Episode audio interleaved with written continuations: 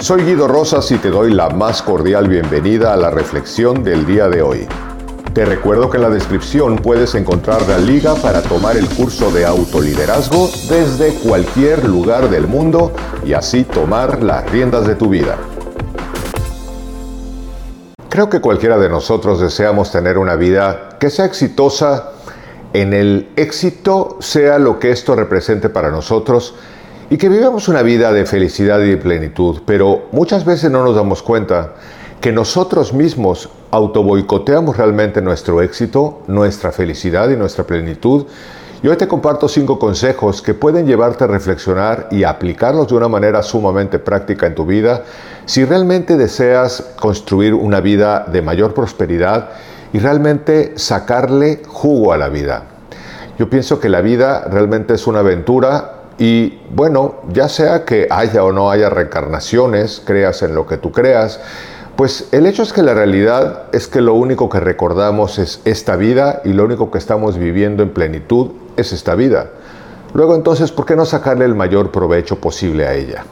Lo primero que yo te propondría es que para que una vida realmente tenga un resultado favorable, lo primero que necesitamos hacer y de lo que mucha gente huye es asumir la responsabilidad de nuestra vida.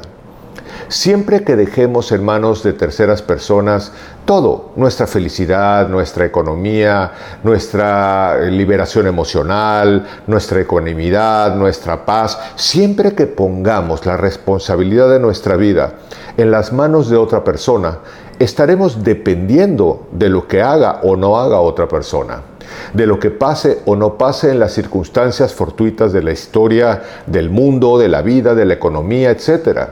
Pero cuando nosotros tomamos las riendas de nuestra vida y asumimos nuestro autoliderazgo, en donde decimos cosas como, esto es mi vida, y yo tomo las elecciones. Es cierto, la vida me puede ofrecer todo un banquete de opciones, pero quien se va a servir a la mesa o no se sirve es uno mismo.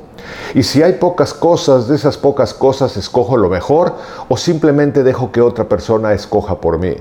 Pero cuando una persona realmente lo primero que hace, que es lo primero que te recomiendo, es asumir la responsabilidad de su vida, entonces probablemente va a tomar más responsabilidad en muchos sentidos y esto tiene por supuesto un precio, pero también tiene muchos más grandes beneficios en todo lo que puede ser tu historia.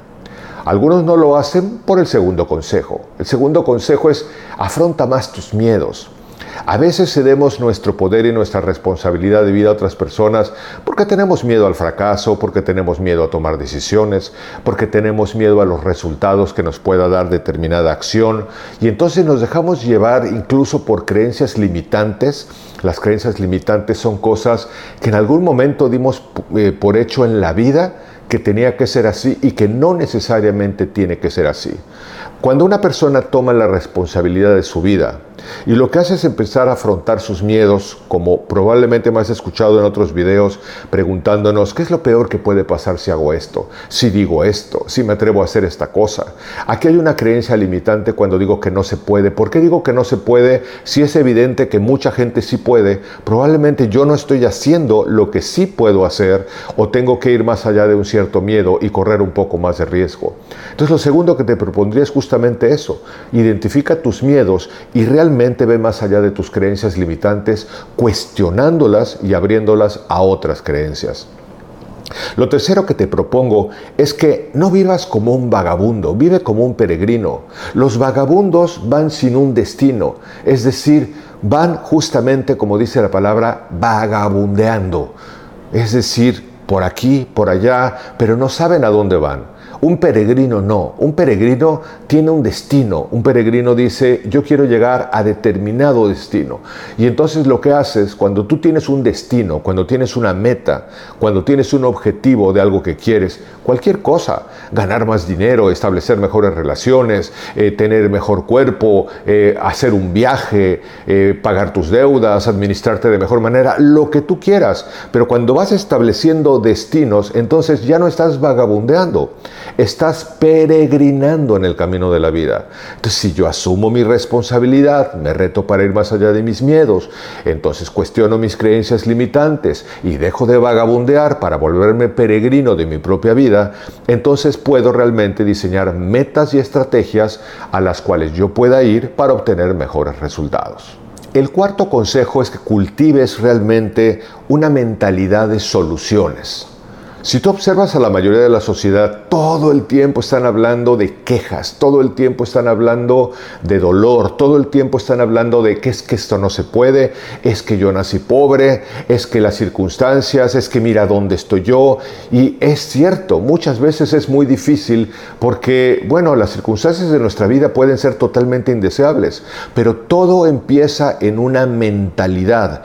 El que en determinado momento, yo en este momento tenga circunstancias de vida, muy difíciles, no quiere decir que me tenga que quedar ahí, a menos que verdaderamente yo me quede atorado en el mismo proceso de pensamiento.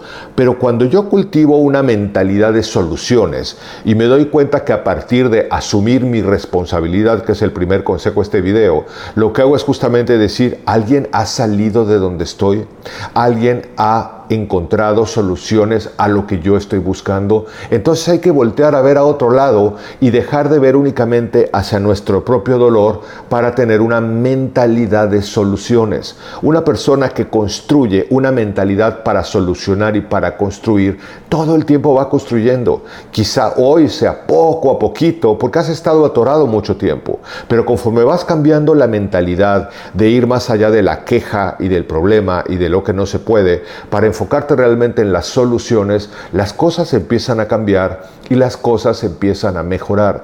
Todo inicia en un proceso de pensamiento y cuando nosotros vamos modificando esa manera es como ir cambiando los filtros de una cámara en donde dejamos de ver con opacidad para ir viendo con claridad dónde están las posibilidades. Y lo quinto es hay que practicar más la gratitud. Una vez publiqué hace algún tiempo en una red social algo de una gratitud y me cayó una cantidad de comentarios como nada más los jefes quieren que les agradezcamos y se perdieron en una serie de cosas cuando realmente yo lo único que quería decir y que realmente lo reitero una vez más es hay personas que están enfocadas en todo lo que no les dan en todo lo que no tienen, en todo lo que han perdido o todo lo que no han recibido. Y evidentemente ese proceso mental, justamente con lo que acabamos de ver, está en contra de la solución estás realmente enfocado en la pérdida. Pero cuando estás enfocado en la gratitud, probablemente hoy tienes muy poco según los estándares de lo que quieres tener. Pero si tienes un bocado que llevarte a la boca y tienes un techo donde taparte y tienes una prenda de ropa con la cual vestirte, probablemente no es todo lo que deseas, pero es un buen punto de partida. La gratitud no es sinónimo de conformismo. La gratitud es simplemente el agradecimiento de que hoy tengo mucho más que otros. Y si yo tomo eso como una plataforma de valor en mi vida, realmente lo que me puede llevar es a que sobre esa base pueda yo realmente tener un autocuidado de mí mismo. Cuidar mis pensamientos, cuidar mis aprendizajes, cuidar mis creencias, cuidar mis relaciones, cuidar mi conocimiento y que entonces con estos cinco consejos del día de hoy realmente los anotes, los recuerdes y te pongas en una práctica constante para que veas que tu vida empieza a cambiar. Todo empieza en un proceso de pensamiento. Recuerda que las creencias nos llevan a pensamientos, los pensamientos a acciones y las acciones a resultados. Entonces, si quieres cambiar los resultados, no solo cambies las acciones, empieza por cambiar tu responsabilidad y tu proceso de pensamiento. Te invito a ponerte en acción, bienvenidos tus comentarios como siempre, sabes que me da mucho gusto leerte y por supuesto espero que nos encontremos en la próxima reflexión. Hasta pronto. Te recuerdo que en la descripción puedes encontrar la liga para tomar el curso de autoliderazgo desde cualquier lugar del mundo y así tomar las riendas de tu vida.